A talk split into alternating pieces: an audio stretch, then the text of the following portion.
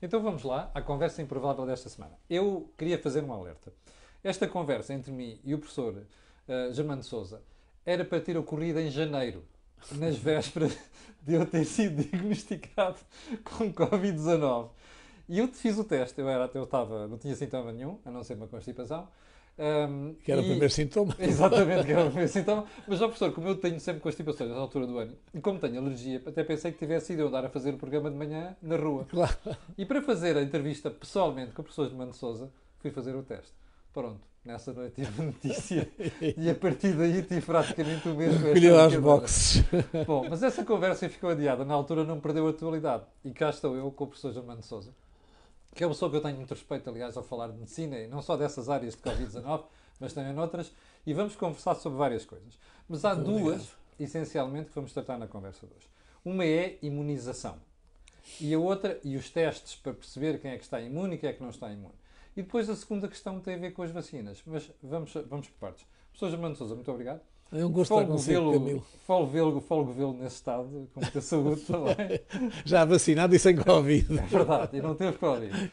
Já vacinado porque médico tive prioridade. Sim, olha, primeira pergunta. Não está surpreendido com o facto de nós não estarmos com uma situação mais complicada neste momento? Já começámos a abrir a economia e a sociedade? Confesso que estou muito agradavelmente surpreendido porque pensei que, apesar de tudo, as escolas e o abrir as escolas e, nós, e a Páscoa, etc., tivéssemos, pois. apesar de tudo, em riscos de uma quarta vaga. Até agora, os sintomas, entre aspas, são que as coisas estão bem controladas. Porquê é que isto está a correr bem? É porque já temos uma boa parte da população imunizada? Eu creio que há aqui eh, dois pontos muito importantes. A primeira é que eh, calcula-se mais ou menos que 40% dos, dos, dos, dos, sintomáticos que tiveram Covid, provavelmente, perdão, refazendo, vendo a frase, que é, tem na linha de conta o número de que já tiveram Covid, um, há mais 40% que foram assintomáticos e que tiveram Covid durante este tempo todo e que nós não sabemos quem foram, apesar dos inquéritos serológicos que, que quer a Ordem dos Médicos já fez, quer o Instituto de Medicina Molecular, etc., é provável que haja uma população que vai entre os 30% e os 40% que tenha tido contato com o vírus e tenha adquirido imunidade. Isso faz diferença. Isso faz diferença. E depois há outro, e há outro, há outro facto que temos que ter em linha de conta. Já há uma boa porcentagem da população, apesar de tudo, vacinada. Mas quando diz uma boa porcentagem, é pessoas acima dos 60 anos. Sim, sim, sim. sim. Particularmente e, 80 anos. Exatamente. E não se esqueça que nós hoje já devemos. Eu, vi, eu vi os números muito recentemente, se bem me lembro, já havia, pelo menos com o primeiro, com o primeiro, a, a primeira a, a vacina, já deveriam haver quase um milhão de pessoas. Não estou em erro. Pois com a primeira dose. E, e, só a primeira dose também já confere um certo A primeira dose de depende um pouco das vacinas, mas de uma maneira geral, a primeira, a primeira dose ao fim de 3, 4 semanas após a primeira dose já há de 60 a 70% de imunidade. Já há imunidade em 70, 60 a 70% dessas pessoas, 70 80. Portanto, o que nos está a dizer é que esta conjugação dos dois fatores, que é uma boa parte da população que teve contacto com o vírus está imunizada, outra parte já teve Covid, como no meu caso, exatamente. e tem alguma imunização, esperemos que sim, e depois a terceira componente é as vacinas. A vacina das vacinas. Ok. Bom, e acha que está certa esta orientação da DGS, nomeadamente da DGS, ou melhor, do plano da Comissão de, de Vacinação, do Vice-Almirante Gouveia Melo, que é, a partir de agora, começarmos a vacinar as pessoas por escalão de idade e não necessariamente por grupinhos? Eu, eu, eu quando isso saí, tive a oportunidade de o dizer, creio que foi na televisão, já não sei, eu bati as palmas e cumprimentei de longe o senhor, que não tive o gosto de fazer pessoalmente, o senhor, o senhor, o senhor Almirante, porque na realidade alguém teve bom senso neste país. Desde o início, desde o início, para além do pessoal da saúde que tinha que ser o primeiro a ser vacinado, por razões óbvias, era começarmos pelos mais velhos, pelos mais idosos e a partir dos mais idosos, continuam sucessivamente escalão e escalão até, até chegarem aos, aos jovens. Claro que no meio disto tudo temos que considerar algumas pessoas com doenças que altamente uh, perigosas debilitantes e, e, e debilitantes, etc. Claro que indiscutivelmente. Mas ter que ser sempre, sempre começar pelos mais velhos. E quando chegou ao Almirante, teve na realidade, deu na realidade a coragem. A, a coragem, teve a coragem, o termo, de dizer vamos, vamos, vamos fazer isto como deve ser, como é, como é evidente, como é evidente, foi, foi a solução para. O resto da entrevista. Um, bom, um, então isto significa que isto significa que hum, já estamos em direto. Bom, isto significa que uh, a partir de agora uh, é, o facto de já termos mais vacinas facilita este objetivo de, de, de vacinar por escalão. É Hum, não tenho a mínima dúvida. Ok. Isto vai fazer diferença. Vai fazer diferença. Uh, em sua opinião, nós vamos conseguir salvar o verão com o panorama que temos pela frente? Há aqui um aspecto que ninguém controla, Hum. Que é o problema de- de- das vacinas, do, do estoque de vacinas que nós conseguimos obter. Pois. É, é óbvio que eh, tivemos um- aquele contratempo. V- vamos olhar de perto para as vacinas. É, é importante. De repente, e como era de esperar, porque todas elas têm efeitos adversos. Já vamos.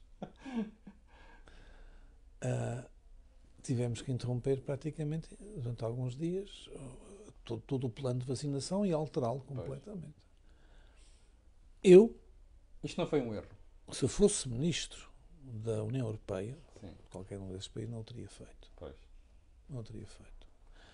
Isto foi um bocado de populismo, foi re- reação ao populismo. É foi uma... E, e ao excesso de notícias sobre ah, este tem este incómodo, tem aquele inconveniente e tem aquele Foi efeito foi, uma- foi uma reação, como eu direi, de- de- não direi, não, não quero chamar nenhum nome, mas uma reação muito tímida em relação àquilo que se espera de um estadista. Uhum. O estadista é para o mar alto e, e para, o mar, para o mar encrespado e para o mar bravo. O, o- o professor eh, tem contactos com as auto... O som está baixo? Não pode ser. Quer dizer, o meu microfone e do professor estão ligados, o professor é que está a falar um bocado mais baixo, mas olha, Se calhar sou eu, é? está, mas que eu saiba, já agora vou ali confirmar o som, deixa-me só aqui. só. Não, não pode ser, não pode ser. Eu Desliga o telefone, volta a ligar ou então sai e volta a entrar. Não pode estar som baixo, de certeza, porque o, o sistema de som está todo a funcionar. Mas voltando à questão, ó, ó, professor, o que é que levou responsáveis políticos a decidirem a suspensão, sabendo que qualquer medicamento tem sempre efeitos secundários? Há do- três, do- do- três pontos que vale a pena considerar. O primeiro, naturalmente, é isso mesmo: responsáveis políticos.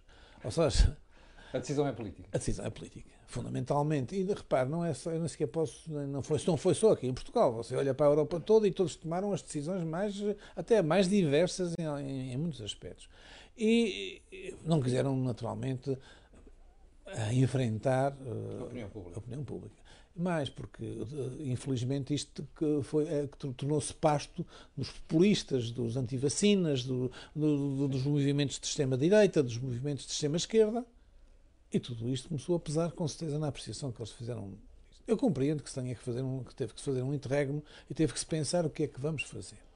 Compreendo que isso, que isso pode ter criado. O outro ponto, que ter criado essa, essa decisão de interromper durante algum tempo, a ver, nomeadamente, o que é que as agências internacionais de medicamentos diziam sobre o assunto. Percebo perfeitamente. Mas depois de a EMA, por exemplo, dizer que hum, podemos, podemos continuar com a vacina da AstraZeneca ou a da, da- da decisão em relação à Johnson Johnson, Sim. creio que a partir daí eu dir-se-ia que, está, que eu diria, se fosse eu, é de aplicar esta vacina a todas as idades. Porque a percentagem de casos de coagulação de, de, de, de, trombopénias Os troncos. uh, tromboembólicas, trombocitopenias tromboembólicas, era, é mínima. Você imagina o que é que são em 9 milhões de vacinados, apareceram 7 casos desses. Em, eu nem sei em que número, brutal, em toda a Inglaterra vacinada e Eu recordo-me que no, no caso da AstraZeneca havia 17 milhões de vacinas dadas e havia 6 casos. E Inglaterra, por exemplo, não suspendeu. Sim, mas agora decisão já, já sabe que não é- são à volta de 200 e tal no conjunto de, Sim, de não, milhões, e todas as milhões, vacinas e já milhões, milhões, milhões, e milhões. Isso, na realidade, dava, dava todo o direito a que os, que- os ministros da saúde de todos os países e os governos respectivos dissessem não senhor, há estes casos raríssimos, mas são tão raros, tão raros, tão raros que nós não podemos, não vamos proibir que, que, que, que, a, vacina, não vamos permitir, eh, permitir que a vacina seja dada só a A ou a B ou a quantidade. Agora, Mas aí há outra coisa. E então vamos proibir, vamos proibir a aspirina, porque a aspirina de vez em quando causa, causa as chamadas úlceras de eu cheguei a dizer várias vezes, por conselho de alguns médicos com quem falei, no meu programa da manhã, já consultaram a bula do paracetamol. é para ver Claro, já falo. tem. Isso Sim, é um mas- bom exemplo. As úlceras, chamava-se no meu tempo, ainda se chama, são chamadas úlceras de dia. Lá fora são úlceras quando a aspirina acerta mesmo em cima de uma, uma, uma, uma artéria e pode buscar hemorragias terríveis. Pois. Vamos proibi-las? Vamos proibir a pílula às senhoras? Ora bem. Não faz sentido. Faz sentido. Oh, professor, agora vamos para as vacinas. As- ah, muitas dúvidas que eu recebo aqui de- de- do público em geral, do espectador em geral. Ah, mas não há uma vacina melhor do que a outra. Uma diz que é MNRA, o que é que é isso? As outras dizem que é método tradicional. Qual é a diferença entre elas e qual é a mais eficaz? A, a vacina, as vacinas mRNA, quer da Moderna, quer da, Sim, quer da da Pfizer, da- foram realmente um salto do ponto de vista científico notável. Porquê? Porque intervém na- na- no DNA. Por- não, não, não intervém no Mas- DNA, porque também foi algo que correu por aí e que não é verdade. É verdade. O que nós, o que- o que- a vacina atua da seguinte maneira: em, em pequenas bolhas lipofílicas vem uma parte pequena do RNA que produz, do RNA viral, que, que não tem problema nenhum do ponto de vista de saúde, mas que produz a chamada proteína espicular, aquela proteína que aparece a fazer aqu- aquelas, aquela croa à volta do vírus, que é essa proteína que, entra, que faz com que o vírus penetre no, no pulmão através de receptores próprios, ACEs. Isso é. Bom, essa pequena parte da- do vírus que vai nesses, nesses, nesses, nesses, nesses glóbulos lipídicos entra na célula e antes, antes de entrar no núcleo, e no núcleo é que nós temos o nosso DNA, antes de entrar no núcleo é eh, apropriar, os ribossomas, que são a parte do citoplasma da, da célula, que recebe aquele mRNA, um RNA mensageiro. Porquê que é mensageiro? Porque ao entrar nos ribossomas vai produzir a tal proteína. Pois. As proteínas eh, produzem-se em grande quantidade e depois saem da célula. E é esta vacina que o professor diz que é um avanço muito grande. É um avanço muito grande. Já, trabalhado, já vinha a ser trabalhado há uns Sim. anos atrás. A, ébola, por exemplo, a vacina da ébola já verdade. era uma vacina desse tipo. Ah, e com isto foi um avanço extraordinário. As vacinas da AstraZeneca e outras são de vírus atenuado. Há um vírus, um adenovírus, é um outro vírus que é atenuado e, de- e com- e que leva consigo o, o, R- o- o- DNA viral. O que me está a dizer é que vacina, esta vacina do MNRA é mais avançada e dá mais possibilidades no futuro de tratar outros vírus Sim, outras. Vai, vai ser, vai ser no futuro, naturalmente, o, o- o modelo a adotar para muito mais muito outro tipo de vírus seja, que surja. o, o, o Filipe Freud dizia-me um dia que nós sabemos muito pouco sobre vírus. E dizia-me também o bastonário da Ordem dos Médicos, Miguel Guimarães. Ah, esta é uma técnica que vai permitir, por exemplo, nós ah, podermos tratar mais vírus do que fizemos até agora? Que, que- que as pandemias que vêm aí, e, e pode estar descansado que Que vem mais. vem, vem mais, nomeadamente por um algo que a gente não quer controlar, que é as alterações climáticas. Pois. Ah, esse ponto é importante. Eu não vejo muita gente falar disso. À medida que nós vamos aumentando a, a temperatura, e a Ah, temperatura Por vai exemplo, podemos, podemos ter malária facilmente no sul do país. voltar no a do ter malária no sul do É verdade, porque em país, Portimão, naquela zona, havia malária. voltar a ter dengue.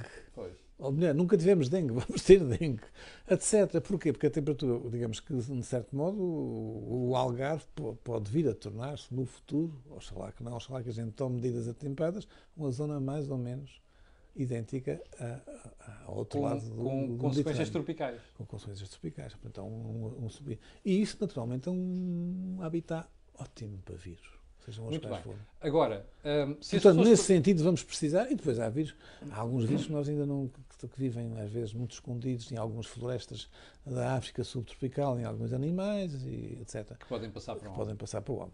Eh, Como foi o que aconteceu com este vírus da, de Wuhan, que no fundo foi devido àqueles mercados de animais vivos que ainda, tanto quanto eu sei, não, ainda não estão controlados. ainda não estão completamente controlados. Bom, agora, se as pessoas perguntarem assim, mas é mais segura uma do que a outra, o que é que o professor diz? Vamos lá ver uma coisa. Porque se ma- é mais segura uma do que a outra, é preciso saber que a Pfizer, embora talvez em menos quantidade, também teve acidentes. É verdade. E a Moderna também. Acha que é uma questão política aqui? A gente está a crucificar para a AstraZeneca por ser inglesa e por a vacina ser inglesa e eles terem saído da União Europeia? Eu não queria, eu não queria pensar assim, porque então este mundo está, está, está, está, estaria às avessas. Quando nós temos Mas há armas, alguns indícios. sabe que eh, a Pfizer custa 15 euros e a AstraZeneca custa 3 euros. Já percebeu ou não? Não precisa de ser mais claro. Ah, ó ó, professor, voltando, mas, voltando à segurança, são seguras? As pessoas podem estar sossegadas? As pessoas podem estar Tanto uma sossegadas, técnica como quer uma, quer outras são seguras, quer a Johnson, quer a, quer a, quer a AstraZeneca, quer a Seneca, conforme queiram dizer, Sim. A, Moderna e a Pfizer. As outras não têm informações suficientes e muito menos têm informações sobre a Sputnik e sobre Uhum. a, E a- a, a a chinesa, ainda chinesa. hoje, ontem havia um teste a dizer que a chinesa tinha só pou- pouco mais de 50% de Sim, acho que- acho que- eficácia. As informações que se têm, que se têm é que Pois. a eficácia é menor. Agora, em relação às outras, às quatro que nós agora utilizamos, são seguras. A percentagem de efeitos adversos graves baixíssima, Muitíssimo. 0,00006%. Portanto, aquelas pessoas que estão neste momento a cancelar, ou quando não respondem aos SN, ao SNS ou, dizem, ou ao SMS dizem que não querem ser vacinados, a sua mensagem Se é tiverem a pouca sorte de apanhar Covid e forem apanhar a, parar uma unidade de cuidados intensivos, vão se arrepender extraordinariamente. Pois. Uh, sim, porque há muita gente que continua a achar que isto é uma gripezinha. E de facto não é, e eu tive e sei Que isto é, que é um vírus bonzinho. É, como dizia a Maria Manuela. Bom, para terminar, professor, eh, quando nós olhamos para todo este cenário de vacinas e de imunidade, há- as pessoas hoje em dia questionam-se muito se devem fazer o teste para perceber qual é a carga de imunidade que têm. Há dois tipos de testes, essencialmente. Uh, sorológicos ou, ou- ou- ou- há, cinco tipos de testes. Tipos. Um para fazer o diagnóstico, é o padrão dourado, que é o, o teste molecular, o chamado Sim. teste PCR, por abreviação, uh, que é o teste que nos dá a certeza se a pessoa está naquele momento contaminada ou não com Sim. o vírus da- da- da- do SARS, do- com o SARS-CoV-2. O outro que é o teste antigênio, que é um teste com muito menor sensibilidade e que deve ser aplicado fundamentalmente nos 5, 6 primeiros dias após o início de sintomas. Esse aí diz-nos com muita certeza se a pessoa se aqueles sintomas não são a constipação, como é o seu caso, ou se, são, ou se é realmente um- uma, uma, uma infecção pelo SARS-CoV.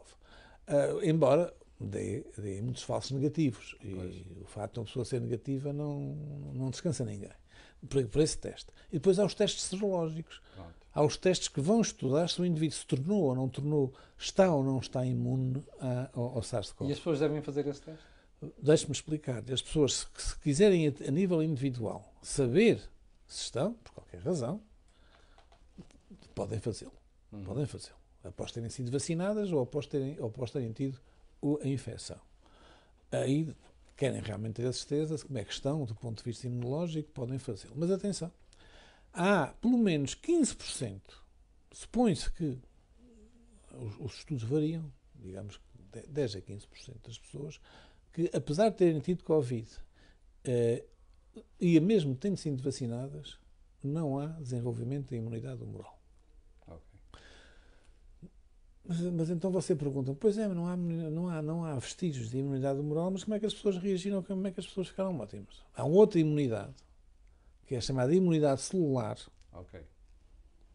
e o- a, a- defesa do indivíduo pode ser estabelecida através de mecanismos de imunidade celular, através de linfócitos T, etc, etc, Portanto, etc. quem tiver negativo na primeira, primeira não precisa necessariamente ficar preocupado. Não precisa necessariamente ficar preocupado. O que nós podemos fazer, eu faço, o chamado teste de imunidade celular. Podemos estudar a imunidade celular do indivíduo para o SARS-CoV-2. Uhum. É um outro tipo de teste. ok? Portanto, são estes, estes testes que nós temos neste momento à disposição.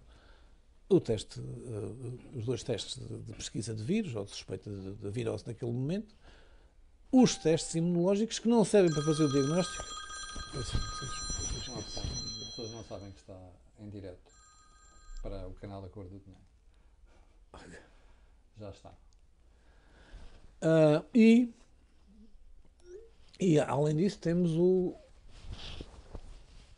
o teste, como disse, de- os testes serológicos, os testes da imunidade celular e por último o teste da cultura celular, que não, que não faço aqui, que requer laboratórios de segurança. Eu tenho um laboratório lá embaixo de segurança, uma parte de segurança 2, mas é preciso um laboratório de segurança, biossegurança 3, que não, não justifica na, na- na clínica. Não justifica na clínica. Bem, isto, como já percebeu hoje, toda a gente tem os telefones ligados. Desculpa. Ó, professor, deixe-me só fazer uma pergunta, porque houve um espectador hoje de manhã, quando eu disse que ia fazer uma entrevista, disse assim: disse, Olha, isto, o vírus foi a sorte do professor, que ele vai aumentar brutalmente o seu, o seu volume de negócios por causa dos testes. Vejamos, vamos, vamos ver uma coisa. Quando isto tudo começou, nós praticamente deixámos de fazer análises, análises de rotina normais. Ok, Foi, pois. reduzia em 70% 70%. o trabalho que tinha. Já agora, isso não preocupa, porque nós estamos a ver neste momento é que pessoas que não foram testadas, não fizeram exames, não fizeram diagnóstico e podem ter doenças graves e as doenças avançaram bastante. Isso, isso, é, isso é, evidente. Isso, aliás, está mais que demonstrado. Houve uma diminuição brutal de consultas nos centros de saúde, nos hospitais, Cirurgia. uh, cirurgias, etc. E agora é que está-se a tentar começar a recuperar e vai levar bastante tempo. Houve, e isso também foi comprovado por vários estudos feitos, uh, infartos miocárdicos que não foram tratados, pessoas que morreram com infarto miocárdico, com AVCs, etc, etc, etc.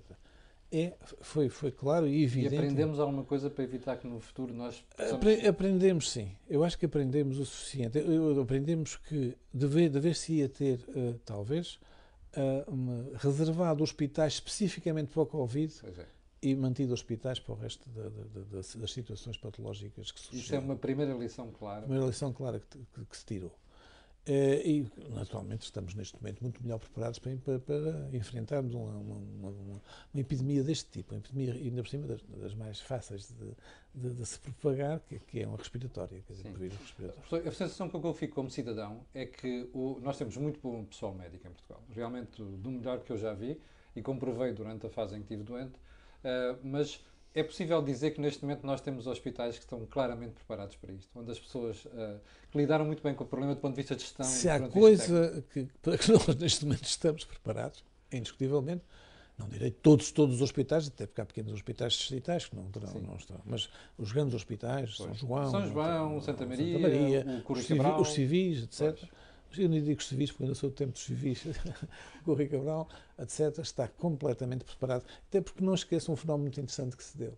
É que não é só uh, estarmos preparados, porque os médicos entre si organizaram-se e nós falamos com toda a gente, todo o mundo, e, e, entre nós trocamos todas as impressões sobre as últimas coisas que vão surgindo como é que eu faço isto, como é que tu fizeste aquilo.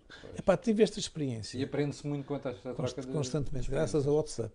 Eu pertenço a um grupo, a dois grupos de WhatsApp em que a gente está constantemente a, a, trocar, impressões. a trocar impressões sobre.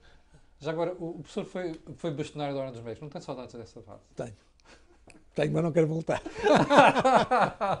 Bom, e assim terminamos a conversa de hoje. Quero agradecer ao professor Armando Sousa. É sempre uma simpatia, além de saber muito sobre esta matéria, é sempre uma simpatia. Professor, muito obrigado por estes esclarecimentos. Muito obrigado. Quem está desse lado, olha, ficou a muito saber obrigado. o que há para saber sobre vacinas e sobre imunidade. E, portanto, agora agem com firmidade. Uh, já sabe que aqui no canal Acordo do Dinheiro você tem um programa matinal, depois tem as entrevistas. Eu, à tarde, ainda tenho uma surpresa. Em todo caso, para aqueles que só acompanham o programa matinal, eu estarei convosco amanhã às 8 da manhã. Muito obrigado, mais uma vez obrigado Muito obrigado, também foi um gosto estar consigo. E até Muito amanhã obrigado. às 8. Muito obrigado.